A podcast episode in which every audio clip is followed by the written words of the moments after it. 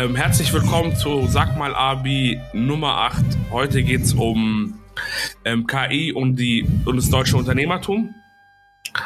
Und äh, wir sind hier mit ähm, Okan Abi und Maher Abi und äh, wir freuen uns jetzt mal wieder eine Folge rauszubringen nach langer Pause. Und es lag leider an mir. Ich war ein bisschen angeschlagen, hatte eine ähm, Lungeninfektion, aber bin jetzt drüber. Und Okan hat jetzt die ganze Zeit hier ähm, gewartet, bis wir nochmal eine Folge aufnehmen. Ach, weil er das, das, Reden mit mir natürlich vermisst hat. Genau. Gehen wir mal davon aus. Ähm, und nicht nur sein Leben gelebt hat, ohne einen Gedanken an mir zu verschwenden. Sag, nee, wir, haben, wir, wir standen doch in Kontakt. Mach doch jetzt nicht so mal. Ja, auf jeden Fall. Ja, wir standen in Kontakt, auf jeden Fall. Das stimmt. Und ähm, ja, wie geht's dir, Okan? Wie war so deine Woche? Oder Wochen, sagen wir es mal so. Tatsächlich hatte ich jetzt ein langes Wochenende. Heute ist ja mm, der 3. Oktober, ein Feiertag. Zumindest bei uns hier unten in BW. Ich weiß gar nicht, ob das bundesweit einer ist.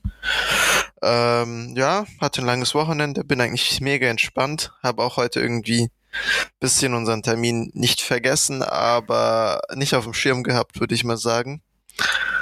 Und dementsprechend bin ich tatsächlich ein bisschen nicht unvor, doch unvorbereitet, würde ich mal sagen. Und wie geht's dir, Maher? Das ist ja, wir sind ja nicht in der Hoch, äh, Hochschule. Deshalb, wie gesagt, ist ja alles bei uns ein bisschen spontan und ein bisschen so an der Zahn der Zeit oder so die Gedanken, die wir uns machen, über die wir in den Podcast reden. Ähm, mir geht's gut, Alhamdulillah. Ähm, jetzt ein bisschen, äh, auch wegen der Krankheit jetzt bei der Lunge ist ein bisschen noch belastet. Also paar Huster könnten drin sein. Ähm, und ja, ich habe jetzt, äh, ich kann das äh, lange Wochenende leider nicht genießen. In der Schweiz gibt's ja den deutschen äh, äh, Feiertag ja nicht. Äh, ähm, wie heißt der nochmal? Äh, mein Gott. der Tag der deutschen Einheit. Genau. Genau. Und ähm, aber ich, das ist jetzt mal die erste Remote-Aufnahme, die wir auch starten. Und ich hoffe, die gefällt euch von der Qualität. Und ja, was ging so bei mir? Ähm, ich habe natürlich die Zeit, wo ich im Bett lag, auch genossen. Ein paar Serien mir angeschaut und sonst so, sagen wir mal, light gearbeitet, weil als Selbstständiger muss man immer noch gucken, dass noch alles funktioniert, äh, größtenteils. Und ich habe Gott sei Dank Glück, dass ich nicht, ähm, also nicht mehr aktiv programmiere oder nicht mehr aktiv an Projekten bin, sondern nur noch koordiniere das ist, also dass sozusagen meine Firma nicht so eine brutale, wie sage ich, so einen äh, Kick bekommen hat, dadurch, dass ich ausgefallen bin. Das ist noch äh, Glück. Früher wäre es anders gewesen. Da wären die Projekte dann schleifen gegangen, äh, also extrem schleifen gegangen und äh, hätte mich dann beschädigt natürlich. Ja, sehr gut. Ja, das ist aber, ja, das ist echt, das ist auch so eine Problematik generell als Selbstständiger, wenn man so nicht loslassen kann bei manchen Sachen ja. dann, ähm, äh, dann ist Krankheit, Urlaub und so weiter, wird immer halt schwieriger möglich, die Geschichte. Ähm, Aber Gott sei Dank, wie gesagt, bin ich hier da auf einer, auf einer guten Seite. Tatsächlich, wenn ich da kurz einhaken darf, gerne. gibt's von Tim Crook, glaube ich, hieß der, so ein Buch, ähm, da wird so das ganze Management in Unternehmen beschrieben. Und der baut das in so Level auf sozusagen. Level 3 Manager ist ganz in Ordnung.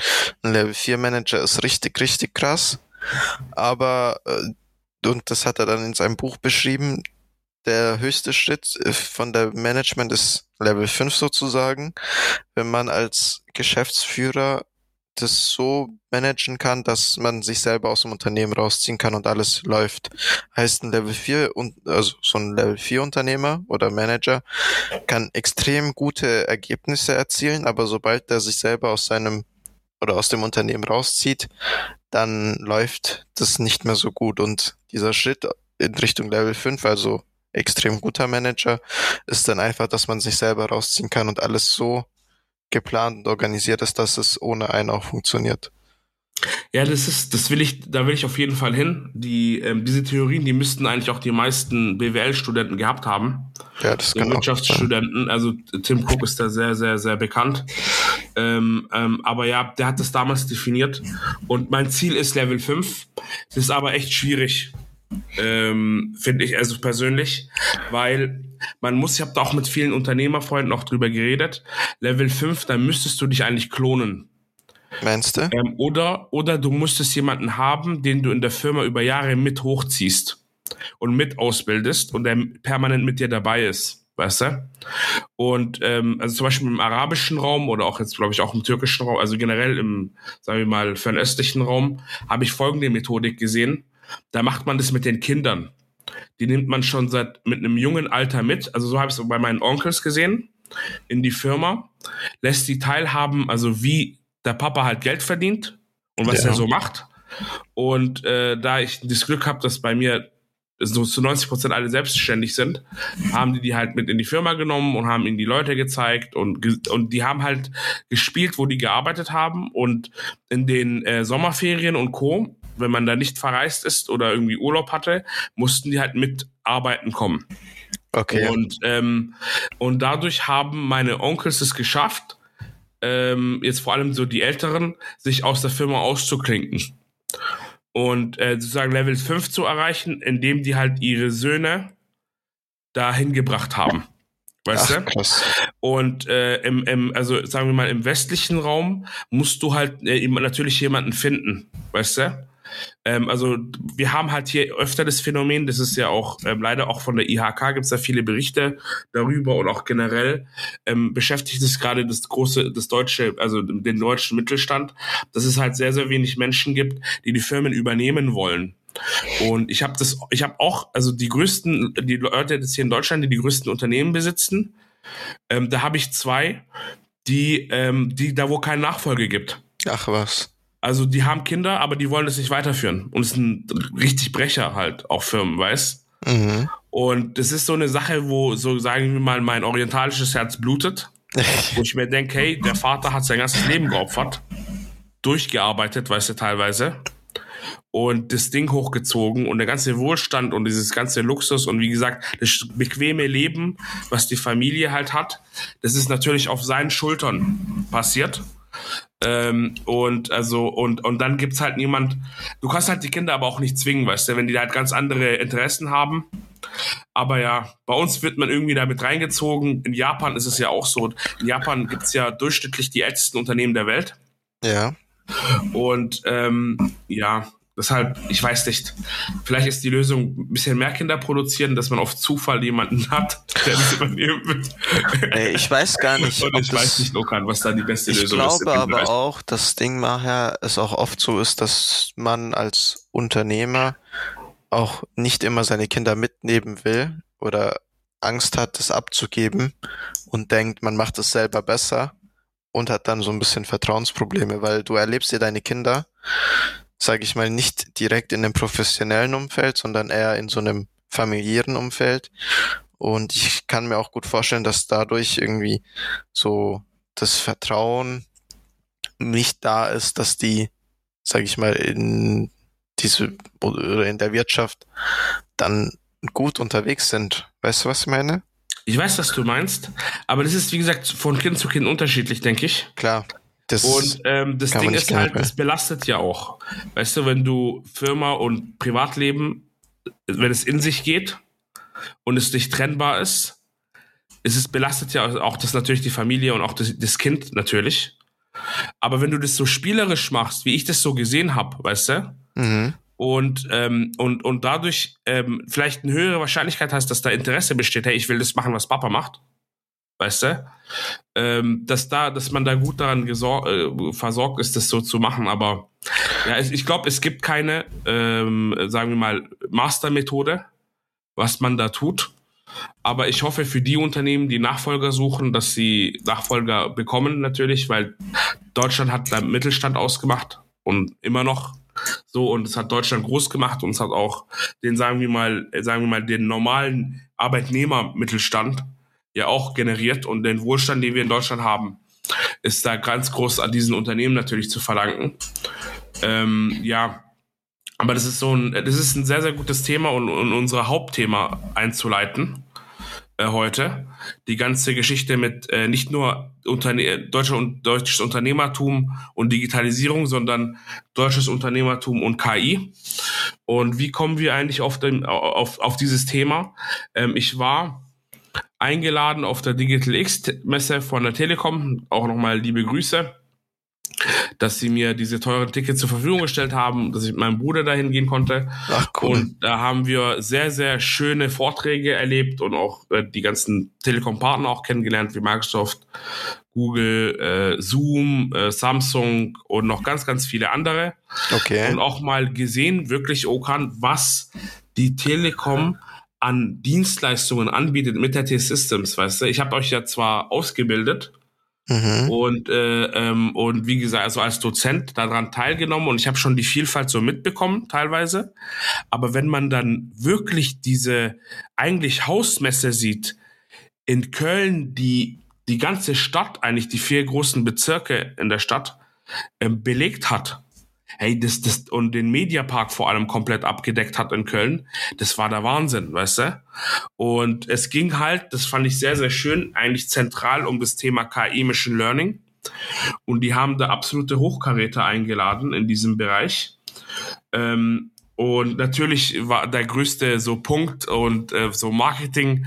George Clooney kam halt Ach, ähm, krass. am ersten Tag. Das, äh, der kam wirklich. Das gab Spekulationen, dass er nicht kommt. Und äh, von Aber kam äh, einer der Bandgründer, Mhm.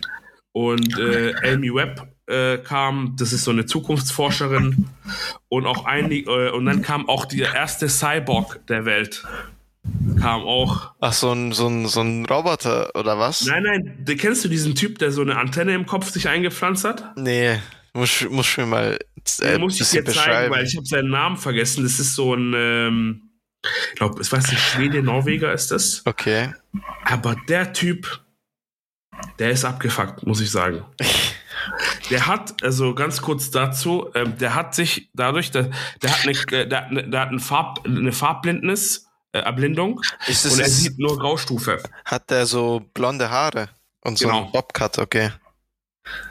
Krass. Ja, ich habe gerade gegoogelt nebenbei. Genau, und äh, der Typ, ähm, also Neil ähm, Harbison heißt der. Mhm. Ähm, der Typ hat äh, sich einen zusätzlichen Sinn implantieren, äh, implantieren lassen, dass er Farbspektren fühlen kann. Ich weiß nicht.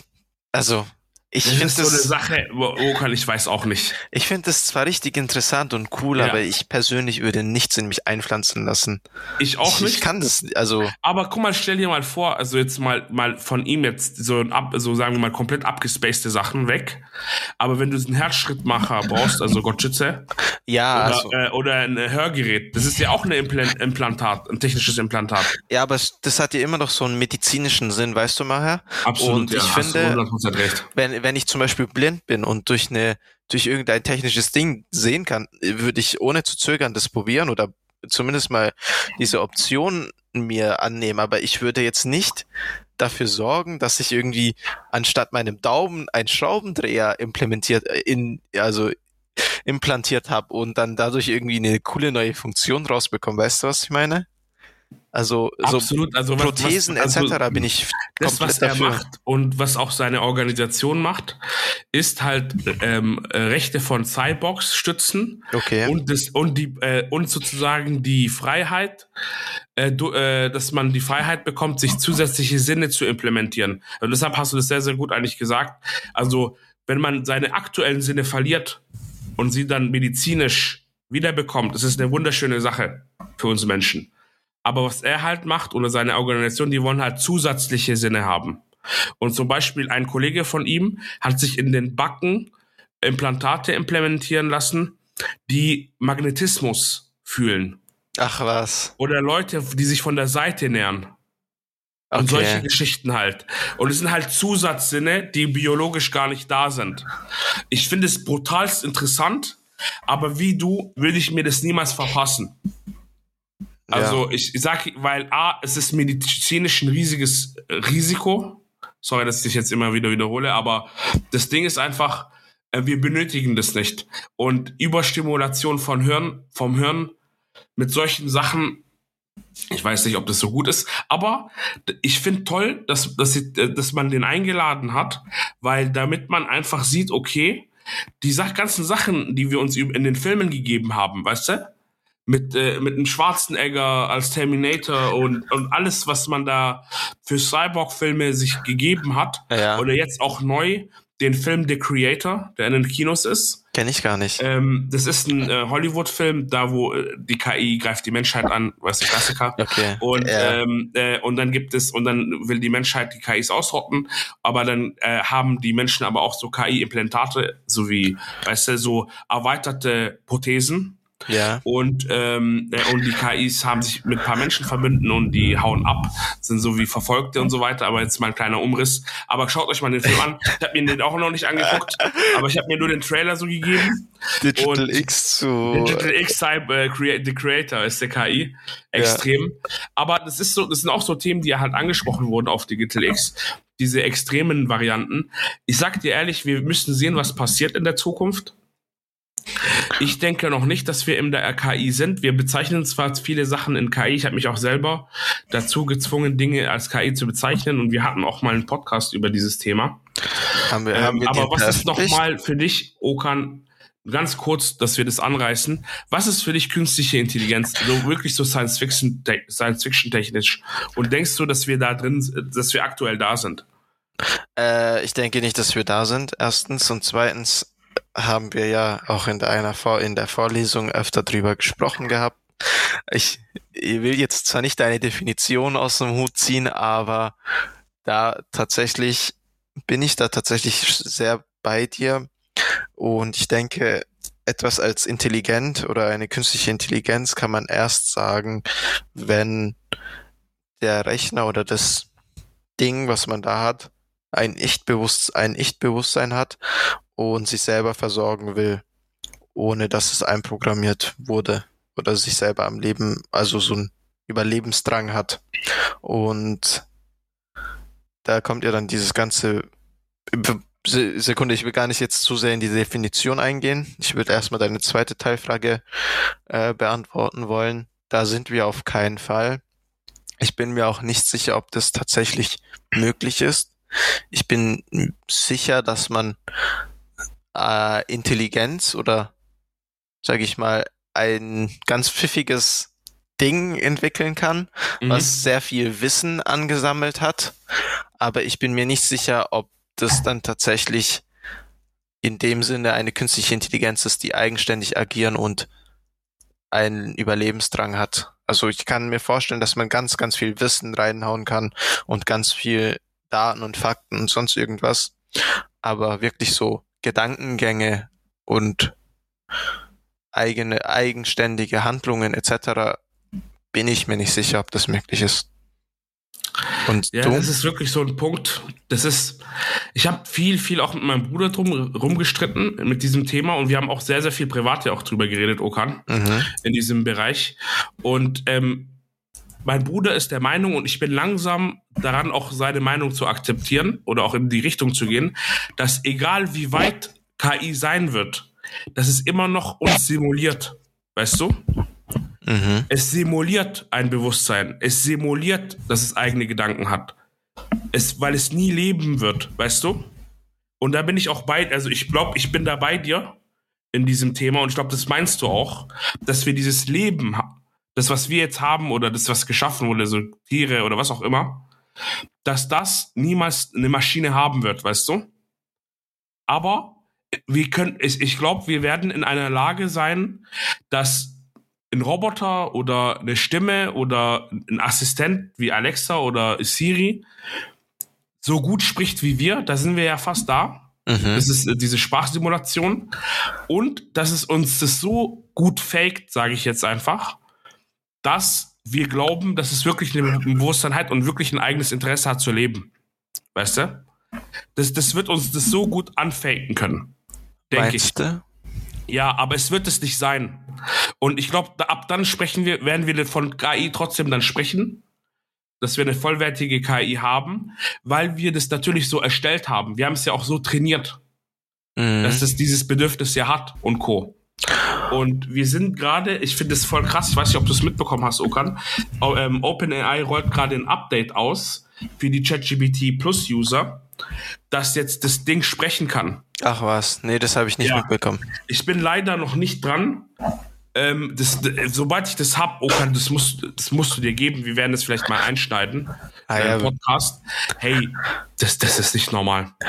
Aber, äh, also ich finde es erstens richtig, richtig krass, wie, Ja. also ich denke mal, wir sind ziemlich weit bei dem ganzen Thema Machine Learning, aber wir sind noch nicht so weit bei dem Thema künstliche Intelligenz. Aber ich würde gerne mal von dir wissen, hältst du das realistisch wie so, also so ein apokalyptisches Szenario, dass irgendeine künstliche Intelligenz böse wird und die Menschheit vernichten wird und so weiter und so fort? Hältst du das für, Also wahrscheinlich ist es, findest aber dass es so wahrscheinlich ist, wie das propagiert wird. Zum Beispiel von Mark Zuckerberg. Mhm. Nein, nicht von Mark Zuckerberg. Ist, der Mark Zuckerberg ist ja pro. Ähm, Elon Musk ist ja anti. Ähm, guck mal, das Ding ist, es kommt ja drauf an, was machst du? Stell dir mal vor, und es ist einfach, das ist einfach eine Faktsache.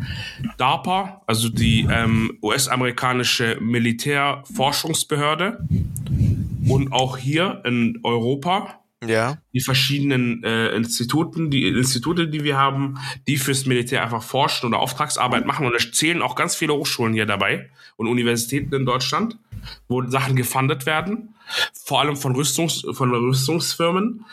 Wenn die zum Beispiel eine Anführungsstriche KI programmieren und trainieren, um was zu schützen, ein Objekt zu schützen, beispielsweise Deutschland, ja, und ähm, denen die deutsche Gesetze gibt, die deutsche Regeln, die deutsche Lebensart, die deutsche Kultur, Werte und so weiter. Und wenn das in die Hose geht, dann kann es schon passieren. Also wenn du eine Waffen-KI machst, weißt du, auf dem Zweck, Menschen zu töten im, in einem Krieg, solche Sachen können sich umdrehen. Aber dass jetzt eine, ein Assistent wie Alexa oder Siri auf einmal ein Bewusstsein hat, dass wir Menschen scheiße sind, das ist sehr unwahrscheinlich. Weil der mit dem Zweck trainiert wurde, zu dienen und zu assistieren. Ja, aber schau mal, allein diese Waffen-KI, sagst Ja. du ja, okay, im schlimmsten Fall wird sie die Waffen gegen irgendwen benutzen. Sie den Programmierer richten zum Genau. Beispiel. Ja. Aber das ist ja immer noch nicht so ein Szenario, dass die gesamte Welt davon bedroht ist. Ich weiß nicht. Also- Also, guck mal, die Wahrscheinlichkeit kann man ja nie null geben. Also ist, jetzt kommt der kleine Nerd bei mir in, raus. in diesen Filmen ist, wird sehr oft dargestellt, lass mich kurz weiß. ausführen, dass Sorry. es so ein Superbrain ist, auf einmal in jedem System oder in jedem Gerät drin ist, alles hacken kann und auf der, auf jedem irgendwie technischen Gerät direkt irgendwie deployed ist und es nicht möglich ist, da einfach den Stecker zu ziehen oder irgendwie mal mit Wasser das Ding abzuspritzen, damit das kaputt geht. Weißt du, was ich meine? Ja, auch zum Beispiel so Spiele wie Horizon Zero Dawn, so Endzeit-Szenario-Spiele, die Ja. haben ja genau das ja auch aufgegriffen, dass du es nicht abschalten kannst. Und äh, guck mal, wenn du jetzt eine Waffen-KI schreibst, Ja. mit einem Ziel zu hacken oder zu manipulieren oder einen Staat kaputt zu machen. Oder Energieversorgung und so weiter. Also es, es, es gibt eine Wahrscheinlichkeit, dass es das geben kann. Denke ich, Okan. Aber ich, ich, ich weiß nicht, also das ist, das sind halt Waffen dann. Das ist, da hat aber die KI nicht die Schuld, weißt du? Da ist der Mensch der, der Schuldige. Also der Schöpfer trägt die Schuld, Ja, also sagen. wir haben, wir haben das programmiert und wir haben das so antrainiert und wir haben der, dem, dem Programm letztendlich ist alles ja immer ein Programm, die, die Fähigkeiten dazu ja gegeben und auch den Zugriff dazu gegeben und die Methoden dazu gegeben. Weißt du? Und deshalb können wir nie sagen, KI ist böse. Nee, ich, äh, Ja, wir, sind, wir, sind halt, wir sind halt scheiße drauf. Das ist halt Ja. einfach so. nee, wir aber wollen halt- ich wollte Das, mich das ganze aufhängen. Geld kommt halt aus diesem Militärbereich. Ist Ja. halt so. Ich wollte mich gerade darauf au aufhängen, weil du gesagt hast, das ist ein Programm und dann dachte ich mir so in meinem Kopf, ja, mach halt, mach halt Ta Taskmanager und äh, Ding äh, sofort Und, beenden, und, oder? ist den Task, ne? Ja, Ja, also guck mal, das Ding ist, es gibt ja schon Viren äh, und äh, also generell Computer, also so, so Malware und Co., die ähm, automatisch Botnetze aufbauen und Mhm. sich automatisch weiter verbreiten. Und jetzt auch so eine ganz einfache Malware wie, ähm, ähm, wie die, die ganzen ähm, Krypto- und Chiffrier-Sachen, äh, Sachen, die jetzt zum Beispiel dich dann erpressen und deine Daten verschlüsseln die funktionieren ja auch autark. Die haben keine Intelligenz. Das ist ja nur ein normaler Algorithmus, eine normale Programmierung. Und es hat schon solche Ausmaße, weißt du? ja, aber Oder im Zweifelsfall Ja. sagen wir als Menschheit, okay, wir schalten alle die Computer runter und die Stromkraftwerke für fünf Stunden schalten wir auch alle runter und dann entfer oder Weißt du, was ich meine? So. Wir werden es aber niemals in dieser Form entfernen können. Ja, das stimmt also, schon. Du meinst ja diesen Total Blackout. Genau, also ja diese ich, kann, Szenarien. ich weigere mich irgendwie zu sagen, dass man einfach nicht sein Handy und sein Laptop kurz mal weglegen kann. Dann ist ja die Bedrohung, die aus diesen Okan, technischen wir Geräten das ist, gar weg. nicht in dem Kopf. Und auch du und ich, die in dieser Welt leben, werden das niemals begreifen, wie viel von IT abhängt. Weißt du, wie wir, wir, guck mal, Okan, dass wir jetzt hier Podcast haben, ist so bei IT, dass Ja. unser Strom überhaupt funktioniert, dass das Lastenmanagement äh, von diesen Kraftwerken funktioniert, Oder, oder wie ein hey, Handyanruf Unser ganzes Leben, hey, ohne IT hätten wir nicht mal unsere Abschlüsse. ja klar, ich bin dir ganz bei dir, Maher. Ich bin ja ganz bei ist- dir, aber Äh, Und das Problem ist, es ist so weit verflechtet in unsere Gesellschaft und auch die Medizin vor allem und auch Lebensmittelerzeugung. Das ist, finde ich, am erschreckendsten, wie viel dort schon automatisiert ist. Ähm, oder auch was viel Potenzial noch drin steckt als positiver Punkt, dass, wir sind geliefert, wenn wir ein Total Blackout haben. ja, das denk stimmt ich. schon. Ich bin, Weißt du? ich bin da ganz bei dir, aber irgendwie will ich mir nicht sagen, dass es so, also Dass wir so abhängig sind, meinst du? Ja, ich verstehe schon, dass es hochkomplex ist, auch wie Telefonie funktioniert. Wenn du zum Beispiel in dem Zug sitzt, dann muss ja dein Handy die ganze Zeit von Sendemast zu Sendemast springen und dann auch, also ich verstehe schon, dass es sehr, sehr komple komplex ist, aber irgendwie bin ich da vielleicht auch zu kindlich, aber ich kann mir nie so ein extrem krasses Szenario vorstellen, dass es keiner checkt und von heute auf morgen ist diese Bedrohung da und wir können nichts mehr machen dagegen. Also ich gebe dir da absolut recht. Guck mal, auf heute, auf morgen glaube ich das nicht. Ich bin da komplett bei dir. Das ist zu viel Science Fiction. Dass man, dass man aufwacht und dann ist die Welt am Arsch. Wegen einer, wegen einer Evil KI. Ja. Das, das werden wir, also wenn sowas passieren sollte oder irgendwann irgendwas ausartet, das wird man zeitlich beobachten können. Also das werden wir auch sehen können und dann wird es auch gewisse Vorfälle geben und auch Sicherheitsmechanismen und sowas. Deshalb, ich werde, ich denke nicht, dass wir so ein Endzeit-Szenario, dass das in, wie das in den Filmen ist, dass das so in 100% so sein wird, glaube ich nicht. Persönlich. Und ähm, äh, weil, wie soll ich dir sagen, es gibt effizientere Wege für diese Evil KI uns auszurotten, als jetzt einen Riesenkrieg zu fahren, weißt du? Was ich mir vorstellen kann, Ja.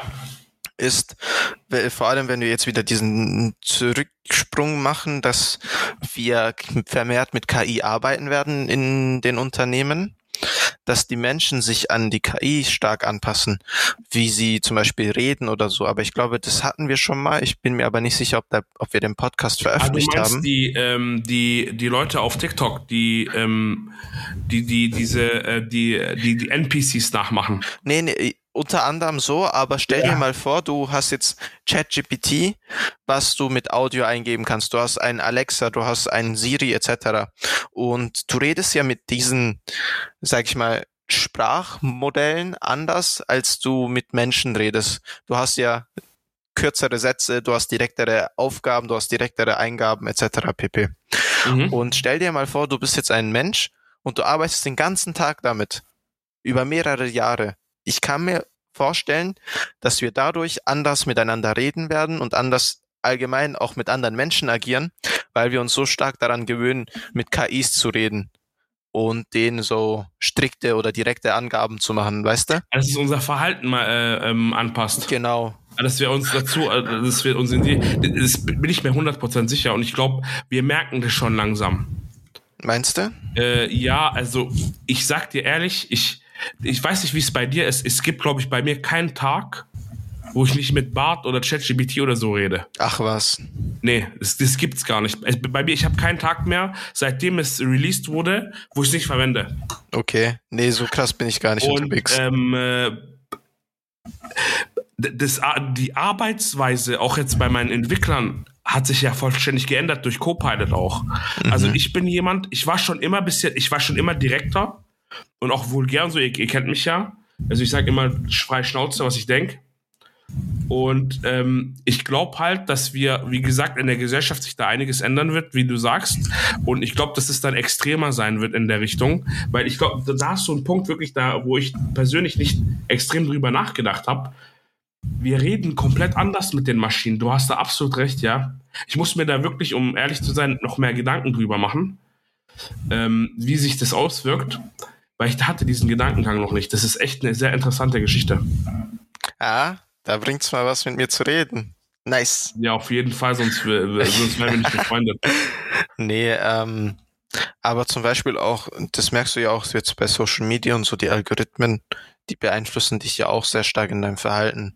Und ich denke mal, je intelligenter Algorithmen, Social Media und das, was die Technologie wird, die wir nutzen, desto mehr wird sich der Mensch äh, verändern, anpassen oder entwickeln, je, wie du es benennen willst. Ähm, und ich glaube, das wird ein Prozess sein, der unbewusst passieren wird. Du hast ja selber gesagt, du merkst es jetzt erst, wie du deine Eingaben formulierst etc. Und ich glaube, das ist, ist ein großes Problem von der KI, dass wir da ein bisschen von zu diesem Zwischenmenschlichen weggehen oder allgemein von unseren bisher entwickelten Verhaltensmustern und das eine große Bedrohung sein kann. Ja, also wir werden uns entmenschlichen, meinst du? Ja, schon. In unserer sozialen Kommunikation. Ja, das und. Ja, auf, auf jeden Fall, da gebe ich dir 100% einen Punkt, aber wie das ausartet, weiß ich nicht. Und jetzt, aber Okan, ganz kurz, du ja. Äh, hast dich bestimmt mal erinnert, als du angefangen hast zu chatten mit deinen Kollegen. Ja. Und äh, bei mir war das ja so, äh, weil ich ein bisschen älter bin leider, also in der 8., 9. Klasse hat bei uns Facebook angefangen. Okay. Und ähm, SMS hat immer Geld gekostet halt. Deshalb, man hat SMS geschrieben, aber nicht in der Häufigkeit, weil man halt arm war als Schüler. Äh, und dann haben wir, und dann kam eine Kooperation zwischen Facebook und E+. Und dann gab es 0.facebook.com. Die 90er werden das noch, äh, sich noch erinnern. Und dann konnte man kostenlos ins Internet gehen. Ach, und kostenlos das erste Mal äh, auf Facebook und Messages schreiben wirklich noch mit der M8 oder M9-Tastatur, also wirklich so Tasten. Okay. Äh, also Monoblock-Handy. Und da hat sich schon die Kommunikation verändert. Und guck mal, wenn wir chatten, unsere Sätze sind nicht vollständig. Wir, wir reden mit Emojis, weil wir keine, weil wir keine Mimik transportieren können in den Texten. Ja, das stimmt. Wenn jemand drei Punkte schreibt, stressen wir uns schon, weil wir denken, da ist irgendwas. Weißt du? Wenn ja. jemand einen Punkt nach einem Satz schreibt, wirkt es schon anders. Schon wir interpretieren ernst. Dinge rein, genau. Ja, das und stimmt schon. da hat sich schon massiv was geändert. Aber ich sag dir ehrlich, ich weiß nicht, ich habe gerade, ich habe gar kein Bild, wie sich das ändern wird. Ähm, mit den, äh, mit den, äh, mit diesen KI-Geschichten. Und vor allem, ähm, äh, da gehen wir mal wieder in unseren, äh, sagen wir mal, ein Hauptthema reinzugehen, nicht, dass uns die Leute wieder vorwerfen, wir driften zu sehr ab. ähm, ähm, Microsoft hat ja ähm, äh, Office Copilot vorgestellt. Mhm. Ähm, und das wird jetzt langsam ausgerollt. Also ChatGPT Enterprise gibt schon. Man kann es als seinen eigenen Server hosten. Und es gibt schon ein paar Services, die man in Office hat. Nicht überall ausgerollt. Und ähm, das wird ja in den Outlook-E-Mails schreiben können. Das wird ja in Teams automatisch die Meetings zusammenfassen. Weißt du? Ja. Und äh, noch und automatisch Excel-Analysen führen und so weiter. Und wenn das wirklich breit ausgerollt wird ähm, auf dieser Welt, dann wird sich ja auch die, wie, wie wir Daten überhaupt interpretieren oder wie wir Datenquellen ähm, konsumieren, wird sich ja massiv ändern. Auch in der, sagen wir mal, in der, in der, in der Unternehmensbranche. Und das, was du angesprochen hast, diese Kommunikation ist dann komplett ja automatisiert. Wer wird dann seine E-Mails selber schreiben, weißt du? Und wer wird die überhaupt noch lesen? Du lässt das ist auch, auch zusammenfassen einfach. Das ist absolut ein Punkt, ja. Das ist 100 Prozent. Wer wird dann seine E-Mails komplett lesen? Ich weiß nicht, ob du dich schon mal erwischt hast, Okan. Liest du E-Mails vollständig, also lange E-Mails? Äh, zum Glück sind meine Kollegen soweit, dass sie alle sehr kurz und prägnant verfassen, aber es gibt schon ab und zu lange E-Mails und dann und also wenn es über mehrere Paragraphen etc. geht, dann überfliegst du es. Außer du weißt, es ist halt eine extrem wichtige E-Mail, aber wenn es halt nur so eine Info ist oder so, dann überfliegt man's. Bin ich dir ehrlich. Ich bin auch so, ich überfliege E-Mails. Ich schreibe auch gerne lange E-Mails, vor allem wenn es so um, mal, Projektabstimmungen geht, weißt du? Okay. Um Anforderungen und so weiter. und so vor allem in der Anfangs Anfangszeit der Projektphasen, wo man Sachen ähm, detailliert bestimmen muss, vor allem wegen der Aufwandseinschätzung und mhm. Länge, Deadlines und so weiter. Da schreibe ich immer gerne lange E-Mails. Aber du, ich bin auch so, dass ich zum Beispiel auch Nachrichten, Blogs, ähm, auch Bücher, teilweise Fachbücher und lange E-Mails auch überfliege und nur auf gewisse Keywords und Stellen achte, die ich wirklich benötige und den Rest rausschmeiß. Und ich glaube halt auch, dass unser Hirn mit der aktuellen Informationsflut oder diese, sagen wir mal, diesen schnellen Wechsel generell, diese Kurzlebigkeit von Informationen, eine Art Mechanismus aufgebaut hat, dass wir nicht nur was wir speichern, filtern, was ja jedes menschliche Gehirn macht und durch den Schlaf dann nochmal weiter gefiltert wird oder nur die wichtigsten Elemente abgespeichert werden, dass wir das jetzt schon sogar im Real Life, sagen wir mal, im wachen Zustand, Zustand schon machen. Aber weißt du, was da jetzt äh, problematisch wird, Maher? Wie gut du deine Informationen filtern kannst. Stell dir mal vor, du sagst jetzt, äh, der Office Copilot soll dir E-Mails zusammenfassen. Vielleicht hat er ja, zieht er ganz andere Informationen, als du das dir selber rausziehen wirst. Und das wird dir dann, sag ich mal, später auch viele Menschen betreffen und auch den, den ihr Wissen. Weißt du, was ich meine? So, 100%. Wenn du mir eine Mail schreibst, ja, okay.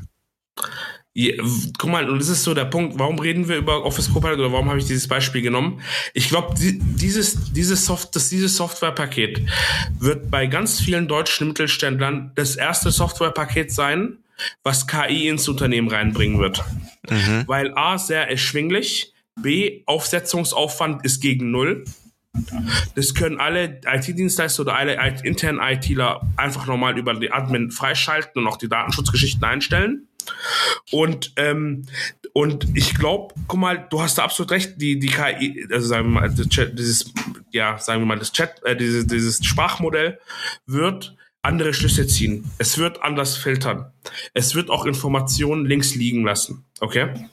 Aber der Vorteil der, Inform der Geschwindigkeit der Informationsverarbeitung wird, glaube ich, so wie ich das jetzt in der Entwicklungswelt gesehen habe, in der Softwareentwicklungswelt, wird es auch in der, sagen wir mal, in der administrativen Welt auch so einen Effekt haben. Weil wenn ein Unternehmen, sagen wir mal, seine Meetings automatisch zusammenfasst, ähm, seine E-Mail, e die Projekt-E-Mails oder was auch immer schneller verarbeiten kann und schneller De Details raushauen kann und schneller zum Beispiel ein Angebot schreibt oder auf gewisse äh, Ereignisse reagiert oder Anforderungs-Changes oder Requests, dann wird dieses Unternehmen, was Cope, Office Copilot zum Beispiel nutzt, wesentlich agiler am Markt agieren, schneller zu, mit der Kundenkommunikation sein, als ein Unternehmen, das es nicht macht. Und vielleicht geht man da auch den Punkt ein, dass man auch Informationen links liegen lässt. Aber wie kritisch das sein wird, ich weiß nicht. Was, was, wie, was denkst du? Glaubst du, es wird einen massiven, also, also wird massiv viel Information rausgehen? Also was, was denkst du da in diese, in der Richtung? Was sind deine Gedanken? Ich bin ganz ehrlich, also ich denke mal, das wird ein massiver wirtschaftlicher Faktor sein, ob ein Unternehmen besteht oder nicht am Markt. Also wenn du, du sagst ja selber, Entwickler arbeiten jetzt völlig anders, als wenn sie äh, oder wie sie bisher gearbeitet haben. Und ich gehe auch stark davon aus, wenn du jetzt irgendwie Manager hast, wenn du Berater hast, wenn du Entwickler hast, wenn du irgendjemanden hast, der in einem Office-Job arbeitet und ähm, gegenüber und das gegenüberstellst wie jemand, der das auch das Gleiche macht, aber KI unterstützt, dann bin ich davon überzeugt, dass das Unternehmen, was KI unterstützt arbeitet, wirtschaftlich mehr Erfolg haben wird. Auch obwohl es solche Nachteile gibt. Ich kann mir halt vorstellen, dass äh, so eine KI sehr gut rausfiltern kann, welche Mails relevant sind und welche nicht. Und du weißt jetzt oftmals selber, wer die Personen sind, mit denen du eng zusammenarbeitest und die dir wichtige Themen übergeben und welche nur so nebenläufige Themen haben. Ich denke, diese ganzen nebenläufigen Themen und auch unter anderem ein paar der wichtigen Themen werden dadurch gut abgedeckt. Und wenn es halt mal eine Mail gibt, die von der KI irgendwie interpretiert wird, aber du da, da danach checkst, hey, diese Mail ist so wichtig, ich lese die mir lieber selber noch einmal durch. Ähm, ich denke, damit kann, wird man sehr, sehr gut fahren. Aber das wird halt jetzt interessant, zum Beispiel in der Forschung. Da hat der Tim Gabel mal irgendwann einen Podcast zu gemacht und das auch mal, glaube ich, mit dem Morpheus oder irgendjemandem äh, auch mal angesprochen. Und dieser Gedanke ist bei mir immer noch hängen geblieben, wenn zum Beispiel wir jetzt in der Forschung sind und KI unterstützt arbeiten und auch äh, irgendwas publizieren, was von der KI geschrieben wurde und wir nur gegengelesen haben, dann ist es ja wieder der Input für die nächste Generation von KIs. Und irgendwann haben wir dann, sage ich mal, Informationen von KIs, die für KIs genutzt werden. Und dadurch kann natürlich auch sehr schnell können, also nicht falsche, aber können so sehr andere Rückschlüsse für Themen und für Entwicklungen gezogen werden, als wenn es jetzt ein Mensch interpretiert und geschrieben hätte. Ich hoffe, man konnte den Gedanken verstehen. Ich habe es irgendwie Ich sehr habe den erklärt. Gedanken verstanden. Du meinst, dass KI sich KIs beibringen? Ja, genau. Das ist KI-Inception, sagen wir mal einfach dazu. Genau so, also dass Ähm, du in einem Loop bist. Absolut. Wir haben das ja gerade, das Phänomen, vor allem äh, in der Content-Erstellung im Web, Mhm. haben wir diese Problematik. Mit Reactions meinst du? Ja, mit Reactions, äh, mit äh, zum Beispiel Blogs, die automatisch generiert erzeugt werden, Mhm. die dann Google wieder gefüttert werden, Ad-Hoc-Nachrichten und zum Beispiel von Reuters und Bloomberg, die automatisch geschrieben werden. Ähm, und äh, auch zum Beispiel New York Times und so, da man hat, als dieses ChatGPT gelauncht wurde, hat man sehr, sehr viele Firmen, ähm, vor allem im, sagen wir mal, im Nachrichtensektor entlarvt, die äh, äh, Sprachmodelle nutzen. Mhm. Und ähm, guck mal, in der wissenschaftlichen Szene, also vor allem jetzt sagen wir mal in dem Raum, wo ich mich jetzt bewege, ist hier in Deutschland, äh, wo ich auch die Leute kenne und wie auch Arbeiten geschrieben werden und verifiziert werden. Ich glaube, dass, ähm, dass das noch sehr, sehr lange menschlich sein wird, Okay. weil ähm, die, äh, weil A, das Geld da hier ist in der Forschung, es sehr, sehr viele Töpfe gibt und ähm, weil gewisse Erkenntnisse neu sind und du die nicht schreiben lassen kannst. Was du mit der KI machen kannst, ist, dass du zum Beispiel, du hast jetzt ähm, äh, Laborergebnisse, äh, Messwerte und du willst da darum eine Interpretation der Messwerte schreiben. Du hast jetzt keine Lust, weil das ist ein Standardprozedere, wie man sowas dokumentiert oder zum Beispiel auch so qualitative Inhaltsanalysen nach Meiring oder Literaturrecherche, Brocke und so ein Kack. Mhm. Das kann man alles trainieren. Man kann ein La La Language Model trainieren, welches das für dich tut mit einem gewissen Ziel. Und da gibt's ja schon so ein paar kleine Open Source Projekte, dieses ganze Auto-ChatGPT oder God Mode ChatGPT, ähm, was das dann natürlich nach einem Ziel dann macht und so lange nicht aufhört, bis das erzeugt wurde. Und ähm, da, Tim Gabel hat da schon einen Punkt, aber man darf nie vergessen, dass das Neue und das, was noch nicht entdeckt wurde, immer noch von einem Menschen kommt. Ja, Auch aber wenn äh, es, guck mal, ein, eine, eine, eine, ein, äh, ein Sprachmodell wird dir niemals neue Erkenntnisse liefern. Es mischt. Ja genau, Erkenntnisse. aber jetzt schau mal an oder schau hör mal zu. Bei einer Bachelor-Thesis hast du ja solltest du ja auch deinen Anspruch eigentlich äh, irgendwie eine Erkenntnis zu generieren. Mhm. Und wie viele Bachelor-Thesen hattest du bisher, die mittels KI-Unterstützung geschrieben wurden? Oder allgemein auch Hausarbeiten? Jetzt werden die im er- ersten kommen. Meinst du? Ja. Hattest du Weil- bisher noch keine, keine einzige? Nee, weil das sind jetzt die ersten Arbeiten nach ChatGPT, die ich betreue. Okay. Und ähm, ich habe ganz klar Folgendes gesagt bei mir. Mhm. Ihr könnt es nutzen fürs Lektorieren. Also zum Ich Gegenlesen? will aber keine Erkenntnisse oder random Sachen von diesem Tool haben. Es ist Okay. Eigenarbeit, so wie man eine Arbeit lektorieren kann, als in der wissenschaftlichen Szene weit verbreitet und auch wenn man eine Bachelor- oder Master- oder eine Doktorarbeit macht und man, sagen wir mal, deutschtechnisch nicht so der hundertprozentige ist oder es veröffentlicht wird, äh, ähm, tut der tut die Zeitung die Zei ähm, oder der Verlag oder jetzt in dem Fall du jemanden engagieren, der deinen Text durchliest, grammatikalisch, rechtschreibstechnisch optimiert, aber keine Inhalte dazufügt oder entnimmt. Okay? Mhm. Das Einfach ist wie eine erlaubt. Rechtschreibprüfung. Genau, das ist erlaubt. Ähm, ein Lektorat ist mehr als eine äh, Rechtschreibprüfung, weil es ja auch den Satzbau und so weiter anpasst, Okay. wegen der Grammatik und Le Lesefluss und Co. Aber wenn du zum Beispiel einen inhaltlichen Fehler hast, wissenschaftlich oder einen roten Faden komplett falsch ist äh, und die Fragestellung miss missachtet wurde und sowas, das kann, da kann dir kein Lektorat helfen.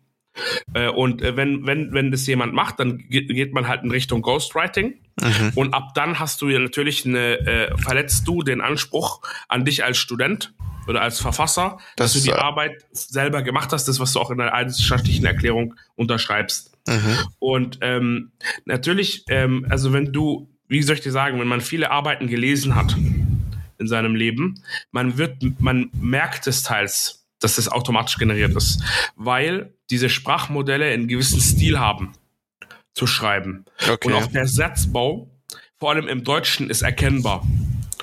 Ähm, es wird aber nicht mehr so lange sein, dass es erkennbar ist. Und vor allem, wenn wir, wenn ich paar Experten bei mir habe, die ähm, sehr, sehr gut ChatGPT zum Beispiel äh, äh, sehr, sehr gut im Prompt Engineering sind, also mhm. dem ähm, Modell sozusagen die, die, Befehlskette sehr, sehr gut einstellen können. Und vor allem, wenn ein paar Programmierer darunter sind und die sich die das Tool mit alten Arbeiten von den füttern, damit er das, das Sprachstil von denen er anlernt, mhm. dann ist es nicht erkennbar.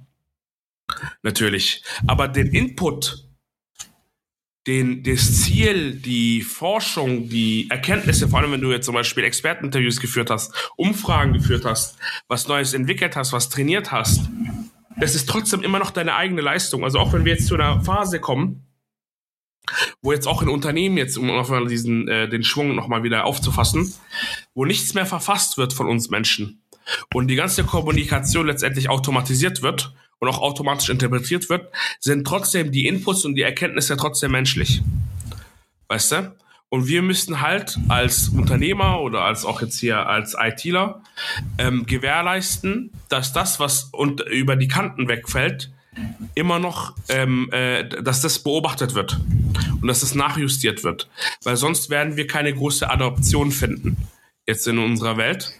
Und wie wir das jetzt hier auch äh, ähm, nochmal aufgefasst haben, sehen wir einfach, dass, ähm, dass, dass, dass, es jetzt in, dass, dass es kein Unternehmen geben wird in Deutschland, was nicht mit KI-Tools arbeiten wird oder arbeiten werden muss. Und ähm, dieses äh, Digital X, äh, die, auf die Veranstaltung und vor allem diese Amy Webb, ähm, die da gesprochen hat, die wurde gefragt von der äh, von einem äh, äh, von der Telekom CEO, das ist eine Dame, ich habe vergessen, wie sie heißt. Das, sie gehört zum Management Board. Ähm, wie sie die deutsche Wirtschaft sieht und wie sie die Zukunft sieht in Deutschland. Mhm. Und ähm, und deshalb habe ich dieses äh, haben wir dieses Thema ja gewählt für diesen Podcast, also wegen diesem Aufhänger. Ähm, und da ist halt die Adaption von solchen Technologien und generell die Digitalisierung auch in unseren ähm, Behörden und generell in unseren Arbeitsprozessen ähm, enorm enorm enorm hinterwäldlertechnisch, muss man einfach sagen. Dieses Deutschland-Steinzeitspruch, den auch schon Jugendliche nutzen, den ich schon genutzt habe, als ich in, in der Realschule war, ähm, der ist immer noch geläufig und es sind jetzt 15 Jahre her bei mir. Und das ist halt ein sehr, sehr erschreckendes Thema. Und ich bin immer wieder bei Kunden. Und es gibt Kunden, die sind digitalisiert, aber Digitalisierung bedeutet nicht Teams. Digitalisierung bedeutet nicht Outlook. Digitalisierung bedeutet nicht Cloud. Digitalisierung bedeutet, dass man Effizienz durch Digitalisierung zieht. Und es geht nur durch Automation. Weißt du? Mhm. Und ähm, wir haben in Deutschland das Phänomen, dass die Produ unsere Produktionen in einem gewissen Teil sehr, sehr hoch automatisiert sind, aber unsere Verwaltungen nicht. Und intern und viele interne Prozesse nicht und vor allem Kommunikations-Service-Prozesse ähm, da es enorm leckt und wir in diesem Bereich ähm, sehr zu sehr risikoavers sind. Und ähm, ich würde da gern von dir, Okan, wissen, was du denkst oder warum du denkst äh, ähm, oder vielleicht auch deine Meinung dazu, warum wir so eine starke, sagen wir mal, halt, äh, so eine Anti-Haltung generell in diesem Bereich haben oder so ein Zögern. Mm, da fallen mir zwei Dinge ein. Zum einen ähm, denke ich, dass wir erstmal allgemein als Nation nicht jedem Trend hinterherlaufen. Oder in der Wirtschaft zumindest. Was eigentlich erstmal gut ist, dass die Unternehmen erstmal, oder meiner Ansicht nach sind die Unternehmen erstmal ein bisschen konservativer in der Hinsicht und schauen sich erstmal an, ob etwas sag ich mal, ähm, sich am Markt be beweist hat und dann nehmen sie es auf. Also ich bin jetzt da eher auf Konzernebene tatsächlich. weil das so ein bisschen langsamer da einfach alles ab, abläuft. Was glaube ich aber auch noch wichtig ist, ist zum Beispiel auch die Akzeptanz der Mitarbeiter. Also ähm, wenn wir jetzt wieder Richtung Mittelstand gehen, kann ich mir gut vorstellen, dass jetzt jemand, der in der Stahlindustrie arbeitet und dort sein Leben verbracht hat, vielleicht auch mit Technik, äh, sich nicht so gut auskennt, aber zumindest ein bisschen mit Technik arbeitet im Alltag, aber auch nicht bereit ist, sich jetzt ein ganz neues Tool oder eine ganz neue Arbeitsweise anzugewöhnen, kann ich mir auch gut vorstellen, dass die Mitarbeiter sich da ein bisschen querstellen. Und auch das Management hat ja dann, sage ich mal, vor allem im Mittelstand vielleicht nicht so die extrem großen Puffer und muss auch erstmal schauen, dass der Betrieb läuft und wenn die jetzt durch ein neues Tool eine große Umstrukturierung in der Arbeitsweise von den Mitarbeitern herbeiführen, kann es natürlich auch sein, dass die das nicht so gut aufnehmen und dann starke Umsatzeinbrüche entstehen. Also das ist ja immer ein Risiko. Ich meine, du weißt es selber in Deutschland. Ich weiß nicht, also ich weiß leider nicht, ob das irgendwie belegt ist oder nicht, aber ich habe es irgendwo mal aufgeschnappt. Ich glaube, Deutschland ist eines der Länder, in denen die Affinität für Endgeräte, zum Beispiel bei den Älteren, ich glaube über 40 oder so, und mit, äh, also sehr, sehr schlecht ist, ich glaube so Richtung Thailand und Japan und so weiter, sind die älteren Menschen sehr affin mit so mobilen Endgeräten. Und hier hast du ja ganz, ganz viele, die sich damit gar nicht auskennen oder auch da eher keine Lust zu haben. Und wenn das jetzt in einem wirtschaftlichen Kontext ist, dass sie ein neues Tool lernen sollen, kann ich mir schon vorstellen, dass das da auch erstmal zu Unmut führt. Ja, das ist, ich, ich finde, das ist, das ist, guck mal, das Ding ist, wir, wir, wir beide, wir sind nicht, wir sind, guck mal, wir sind zwar in Deutschland aufgewachsen, weißt du? Ja. Und, äh, aber wir sind nicht 100% deutsch, weißt du? Müssen wir einfach so sagen. Aber, ja. Nee, wir müssen das so sagen. Unsere Eltern haben ganz andere Perspektiven auf die Welt. Ja. Und wir sind, also wenn ich jetzt meinen Vater jetzt anschaue und auch meine Eltern, wir sind schon in jungen Jahren technologisch wesentlich aufgeschlossener gewesen. Okay. Und auch die äh, Erziehungsmaßnahmen als jetzt meine deutschen Kollegen, die wirklich 100% deutsch sind. Also wie gesagt, ich will jetzt niemanden hier diskriminieren. Und ich glaube, und wie gesagt, die Ausländer, sage ich jetzt mal einfach, wir sind risikoaffiner Warum? Glaubst du, unsere Eltern wären nach Deutschland gekommen? Also, also, also zum Beispiel jetzt mein Vater in dem Fall äh, war als erstes nach Deutschland gekommen, hat alles links liegen lassen, wenn er nicht risikoaffin wäre. Weißt du? Wir, das ist, wir haben eine, eine gewisse sagen, hey komm, wir, wir, wir versuchen es einfach, wenn es schief läuft, läuft schief. Und die Amerikaner sind auch so. Weißt mhm. du, die, die, die größten Technologietreiber in diesem Bereich sind einfach die Amis. Das müssen wir einfach so sehen. Die ganzen auch davor, also wenn wir jetzt mal aus KI und so weggehen, im Finanzsegment, diese ganzen künstlichen Finanzprodukte haben die auch auf den Markt gebracht mit den Briten. Und ähm, wir haben, wie, wie du gesagt hast, ich habe die äh, das gefunden gerade im Netz, was du gerade erwähnt hattest. Das hat die Leute haben eine, hat eine Umfrage gemacht und wie viele Smartphones nutzen von den mhm. Babyboomern und Co. Und ähm, wir waren damals bei ähm, 65 Prozent 2016. Ja. Und äh, mittlerweile bei 81 Prozent. Und wenn man das zu anderen Ländern äh, ähm, vergleicht, sind wir Richtung über 90 Prozent. Und Ach was, zum Beispiel echt? bei Tablets ist es ganz schlimm. Bei Tablets war es 2016 34 Prozent und 2018 45 Prozent. Also gar kaum, kaum Nutzung. Bei E-Readern sind wir bei 25 Prozent, bei Smartwatches bei 6 Prozent. Und wir sind, also das ist brutal im deutschsprachigen Raum, ähm, die Ergebnisse. Und äh, das pro größte Problem, wo ich sehe, Okan, ist, dass unsere Generation, die in den Unternehmen arbeitet oder für diese Unternehmen arbeitet, die Ideen haben, innovative Ideen, die gerne diese, diese KI und Machine Learning getriebenen Tools nutzen möchten und auch erkennen, was für einen Wert und was für einen Effizienzgrad die reinbringen, die werden abgeblockt von den Babyboomern. Und diese Leute wandern auch aus. Und es muss auch Deutschland erkennen als, als, äh, als also politische Instanz und auch die ganzen Unternehmer müssen das auch raffen. Wenn ihr diese Leute vergrault habt habt, die, die, die ihre eigenen Interessen, die die vielleicht sogar auch im Privatleben weiter ausdehnen, die Kurse belegen. Ich habe so viele Studenten, Okan, im Master, die noch zusätzliche Zertifizierungen bei Udemy, bei EDX und so weiter sich ziehen in Richtung KI und Machine Learning zusätzlich zum Studium und auch aus, äh, vor dem Masterstudium. Äh, und, und man hat solche Wissensschätze im Unternehmen und man gibt denen nicht den Freiraum, solche Projekte zu fahren. Oder auch das mal einfach nur mal eine Machbarkeitsstudie zu machen oder dir mal ein bisschen Budget gibt und mal sagt, hey, versucht's mal. Dann werden wir leider irgendwann abgedrängt werden, weißt du? In diese Richtung und wir werden diese Leute ver verlieren. Und dann würden, werden, wird das wieder in einem Trotz laufen und dass die Leute halt nur noch das tun, wofür die bezahlt werden, also fürs Minimum. Und wir Innovation, Innovationskraft halt verlieren, weißt du? Und ich, ich habe da ganz große Angst in diese Richtung, dass das halt äh, passiert. Ähm, und das nicht nur hier in Deutschland, sondern generell in Europa. Ich finde halt in Deutschland ist es sehr, sehr extrem, weil schau mal, ich krieg immer, und es war auch so ein Punkt bei der Digital X, ich krieg immer so die Anfragen, hey, ich will was mit KI machen. Mhm. Ich will was mit Machine Learning machen. Also vor allem von, sagen wir mal, den Management, ähm, äh, mit Management äh, ähm, äh, Liga, also C-Level und so.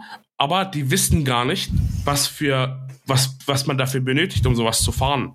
Und was man äh, oder, oder die haben auch grundsätzlich gar keinen, äh, sagen wir mal, Überblick, was überhaupt KI wirklich ist oder was Machine Learning überhaupt ist und was man für Prozesse bei denen damit steuern kann und überhaupt was für eine technische Grundlage und Ressourcen man dafür benötigt, weißt du? Und da müssen, muss sich einfach der, sagen wir mal, der Mittelstand und auch die großen Unternehmen, da, die müssen sich da mehr ähm, Wissen aneignen und auch mehr da ein bisschen risikobewusster sein, denke ich so jetzt so persönlich. Ja. ja. Da bin ich ganz bei dir. Das, ist ja, das Problem ist aber, du musst ja auch immer im Hintergrund haben, dass es auch sowas wie äh, den Betriebsrat gibt und die ja auch, sag ich mal, bei so einer Einführung auch mitreden können mhm. ähm, und sagen können, hey, das würde zum Beispiel zu viele Arbeitskräfte oder Arbeitsplätze wegstreichen. Das kann man nicht machen. Hast du 100% einen Punkt? Vor allem, sagen wir, bei den börsennotierten Unternehmen in Deutschland haben wir diesen Fall. Ähm, das große Problem in dem Punkt ist, und das muss man auch den Betriebsräten auch wenn ich jetzt bei Arbeitgeberseite bin jetzt, mhm. muss man es denen klar machen. Wenn wir nicht in diese Richtung geht, wird es noch wesentlich mehr Arbeitsplätze kosten. Ja. Weil wir werden weggedrängt. Hey, ich weiß nicht, das ist wirklich so, das ist so ein Punkt, Bro. Der ist, ich, der ist nicht zukunftsträchtig, ich bin ganz bei dir. Ja, aber, aber trotzdem haben die halt Mitspracherecht und das ja, macht halt die, Einführung, die Einführung schwierig. Und es verlangsamt auch extrem die Einführung. Auch wenn sie irgendwann mal ja ja sagen. Ja. Wie viel Zeit ist schon vergangen? Was hat der Konkurrent, die Konkurrenz schon gemacht in dieser Zeit, weißt du? Ja, das, das ist wirklich, also wie, die, ihr hättet diese Amy Webb und du auch, also ich, äh, wir müssten uns mal, du musst ja auch mal Videos geben, ich werde mir auch da mal ein paar Bücher mal von ihr kaufen. Okay. Wie die das gesagt hat, das war wie Endzeit-Szenario, die die deutsche, deutsche Wirtschaft äh, äh, ähm, be, äh, beschrieben hat. Und diese Frau, muss man einfach so sagen, die war in ganz vielen Unternehmen drin und hat viele beraten und ist, wie gesagt, grundsätzlich Zukunftsforscherin. Und die meisten Zukunftsforscherinnen sind absolute Idioten oder irgendwelche Spekulanten. Aber bei der ist es wirklich Hand und Fuß deren Aussagen. Und es sind keine großen Spekulationen, sondern das sind wirklich Hard Facts, belegbare okay. Facts, die sie sagt. Und ähm, ich, ich war, ich habe nur, ich habe einfach nur den Wunsch, dass man in Deutschland vor allem aufwacht und sich sagt, hey, ähm, wir müssen da auch eigene Technologien auch vor allem entwickeln. Guck mal, es kann nicht sein, dass alles von der USA kommt und dass wir so abhängig sind. Guck mal, egal was wir jetzt implementieren und jetzt alle Software, die wir jetzt implementieren können, die kommerziell ist im Machine Learning und, äh, und AI-Bereich, alles amerikanisch oder mhm. israelisch. Also Echt? Im, israelisch? Im, Sicher im Sicherheitssektor, ja. Im okay. Sicherheitssektor sind die ja ganz krank. Habe ich gar nicht unterwegs. auf dem Schirm. Ähm, äh, und auch vor allem in den Navigationsbereichen gibt es da ein paar ähm, krasse Firmen. Okay. Ähm, und wir in Europa haben nichts Nennenwert, Nennenswertes. Und ich habe dir mal, äh, als, äh, als ChatGPT kam, habe ich dir mal ja von der Firma erzählt, die auch ein Sprachmodell hat. Äh, ähm, im, äh, im, äh, im, deutschen, äh, also im, im Raum. Und die, die ist, die, das ist AX Semantik. Mhm. Und die haben ein eigenes Sprachmodell entwickelt und die haben eigene Forscher, Sprachforscher geholt und so weiter, aber die haben generierte Texte erzeugt, also algorithmisch. Okay? okay. Und äh, ähm, also äh, wirklich mit Logik. Und die, und ich habe dir gesagt, diese Firma wird entweder nicht existieren oder auf ChatGPT adaptieren. Und was haben die gemacht? Die sind auf ChatGPT gegangen und haben sozusagen ihre eigene Entwicklung größtenteils weggeschmissen. Ach, krass. Weil das Ding einfach stärker ist. Und ich hatte jetzt das Glück, bei Digital X mit einem KI, äh, KI-Experten von Google zu reden, im Deutschen, mhm. der sogar äh, einer der, der, der ähm, Transformer-Modellentwickler von Google kannte. Ach, dieses ChatGPT-Modell eigentlich die Väter davon sind. Ja.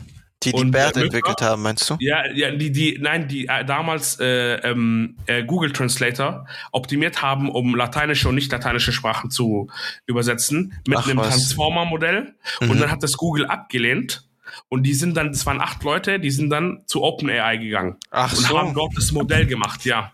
Und er hat einen von denen gekannt. Und da sieht man auch, dass eine innovative Firma wie Google mal einen falschen Zier, also eine falschen, äh, zu, ähm, äh, sagen wir mal, eine falsche Entscheidung in die Zukunft treffen kann. Und das ist einfach, brutal, was da, was da passiert, weißt du?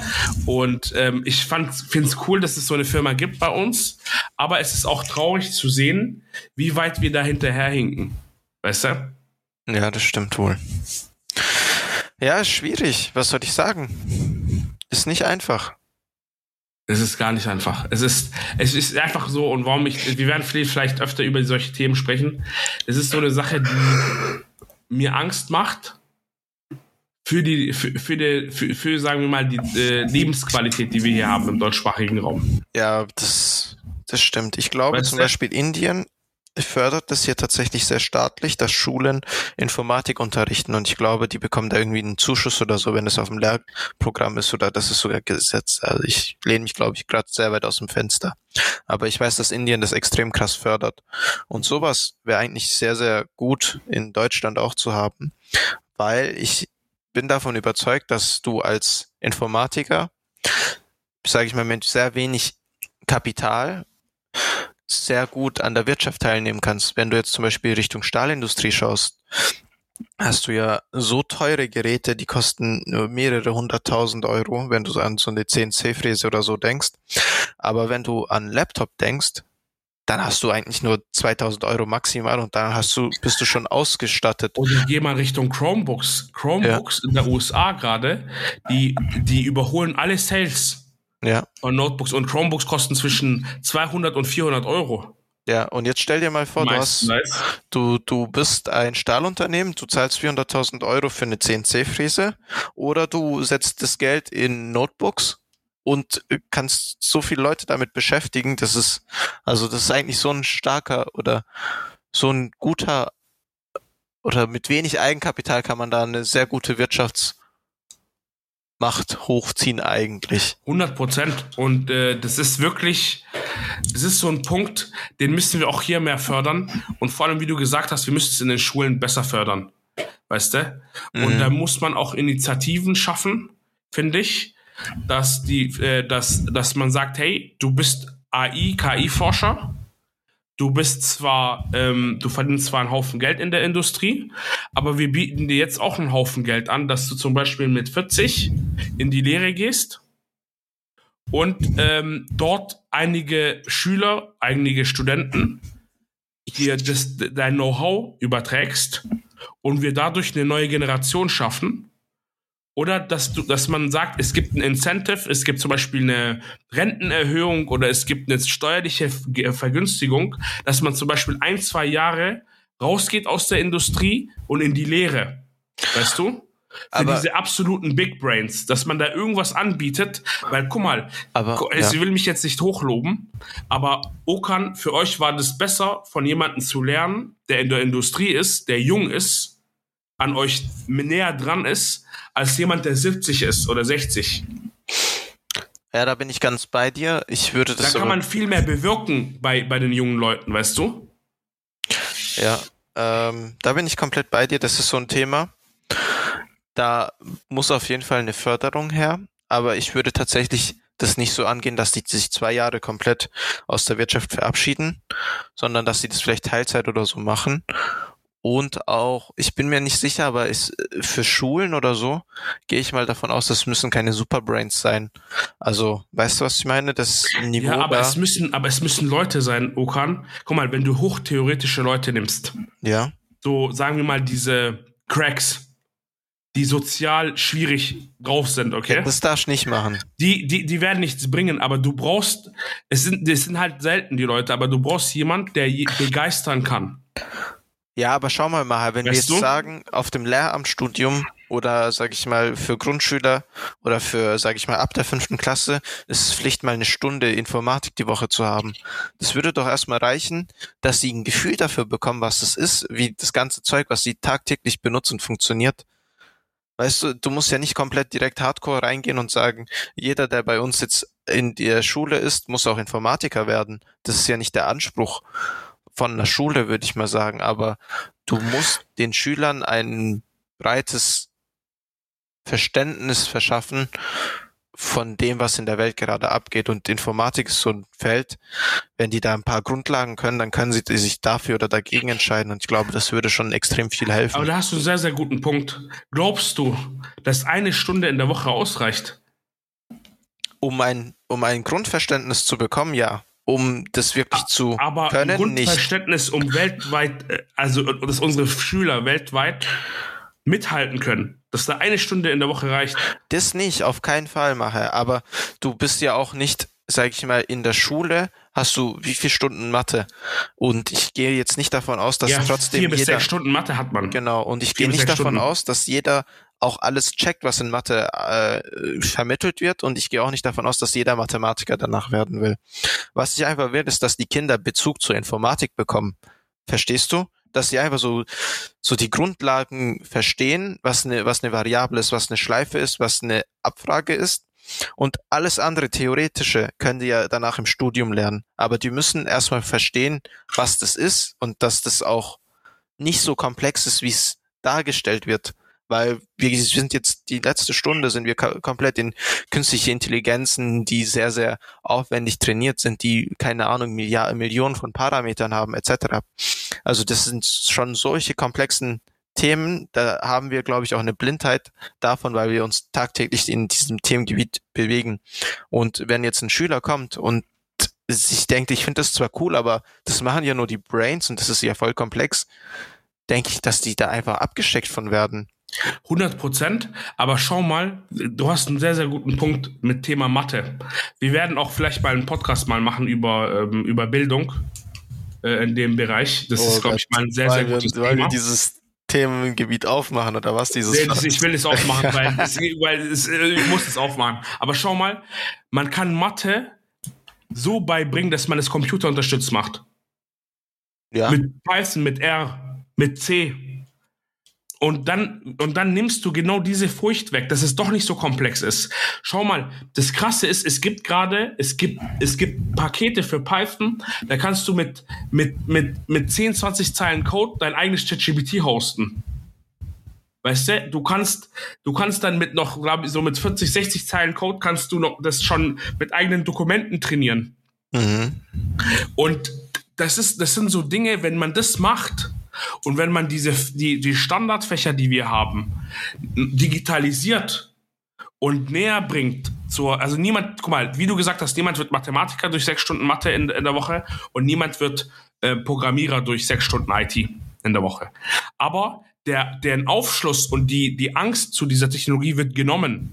Und dass diese, diese, diese jungen Menschen wenn die dann später in der Industrie landen oder eigene Unternehmen gründen, die werden aufgeschlossener werden, generell zu jeder Technologie, die kommt, weil wir die Angst genommen haben davon. Und ich habe das auch selber gemerkt an der Schulzeit, das hast du auch gemerkt.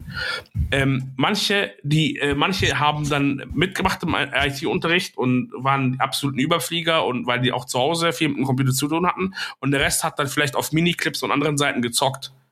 Und die konnten, die waren die absoluten Pro Profis, äh, die Browser zu verwenden. Und diese absoluten Profis mit dem Browser verwenden, die sind jetzt in den Unternehmen drinne und bedienen halt Office-Produkte und ein bisschen ERP-Systeme.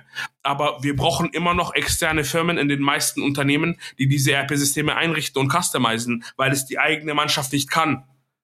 Und es ist ein riesen, riesen Problem. Natürlich ist da eine große Industrie dahinter, aber dass ein eigene mittelständische Unternehmen gewisse IT-Bedürfnisse selber nicht lösen können, das verursacht eine weitere Abdrängung in diesem Bereich, dass sowas jemals implementiert wird, weißt du?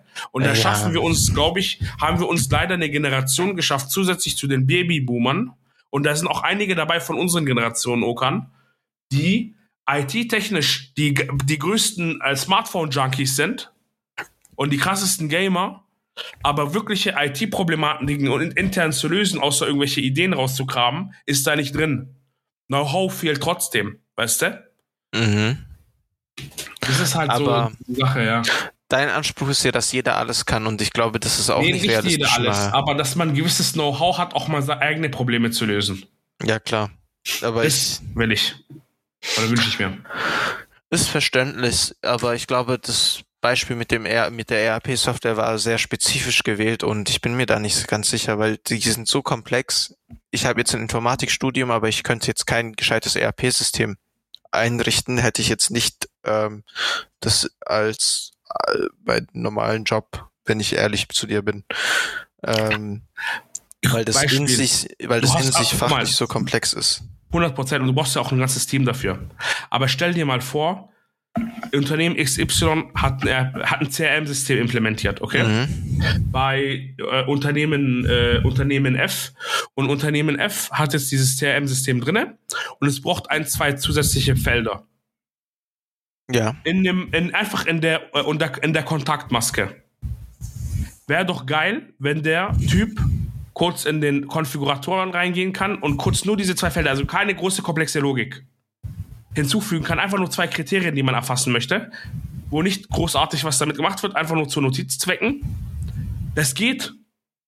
Na klar geht das. Das geht. Das ist, und diese Komplexität ist möglich, dass man das, dass jemand das machen kann, weißt du? Und äh, oder dass man zum Beispiel in einem kleinen Mittelständler, dass es, dass es einen ITler gibt, der ein CRM-System vollständig einführen kann, dass, dass, dass man das bei Salesforce kurz bucht und dann sich die Dokumentation verpasst, da, da, das kann man doch mal erwarten, dass, dass jemand nicht nur die normales Netzwerken und mal die Maus repariert oder mal den Laptop zum neu aufsetzt kann, sondern dass da ein bisschen Know-how in der Firma drin steckt, dass zum Beispiel eine Sales-Person sagen kann, hey, wir brauchen die und die Felder, weil es im Sales was bringt. Und dass man gemeinsam, natürlich irgendwann braucht man Unterstützung, sonst gäbe es diese Industrie natürlich nicht. Und nicht jeder kann alles, da gebe ich dir absolut recht, Okan. Aber man kann doch erwarten, dass man eine gewisse kleine Selbstständigkeit schafft. Aber bei diesen, bei, bei, diesen, äh, bei diesen Firmen, weißt du? Dass die IT nicht so, Anführungsstriche, nur für das Administrative da ist, sondern auch Mehrwert schafft in der Firma, weißt du? Ich, ich merke tatsächlich gerade, dass wir beides an sehr unterschiedlichen Vorstellungen haben, was die IT in dem Unternehmen macht. Du bist mhm. jetzt tatsächlich bei so einem Servicetechniker oder jemanden, der, sag ich mal, die Hardware am Laufen hält.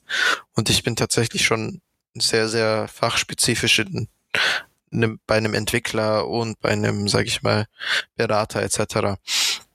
Und klar bin ich ganz bei dir, dass es am, am besten wäre, wenn jeder selbstständig und nach eigenem Ermessen handeln kann. Aber ich glaube auch, wenn ich jetzt zum Beispiel ein ITler bin in dem Unternehmen und die Hardware betreue, müsste es ja für mich auch einen Anreiz geben, dass ich diese extra Verantwortung aufnehme und dieses CRM-System aufsetze, weil ja da so viel schief gehen kann und am Ende bin ich der Blöde, der es abbekommt. Absolut. Das, das, man das muss, muss ja natürlich auch entlohnt werden oder genau, irgendwie genau, kompensiert werden. Und das ist auch so ein Punkt, und ich glaube, da, über, da werden wir dann die Zeit wesentlich überschreiten, darüber zu reden. Ähm, ähm, ob diese Leute, wie gesagt, A, die Zeit dafür haben, die Ressourcen überhaupt dafür bekommen und auch gerecht entlohnt werden dafür, weißt du? Ja, also es muss halt einen Anreiz geben, dass ich mich engagiere. 100%. Natürlich, du brauchst immer Anreize. Es, kommt, nichts kommt von nichts. Aber wenn du zum Beispiel, das hat IBM, mein Vater war bei IBM eine Zeit lang, mhm. ähm, und die hatten zum Beispiel die kleinsten Anpassungen, die Effizienzen verursacht haben in der Firma, gab es 5000 Dollar.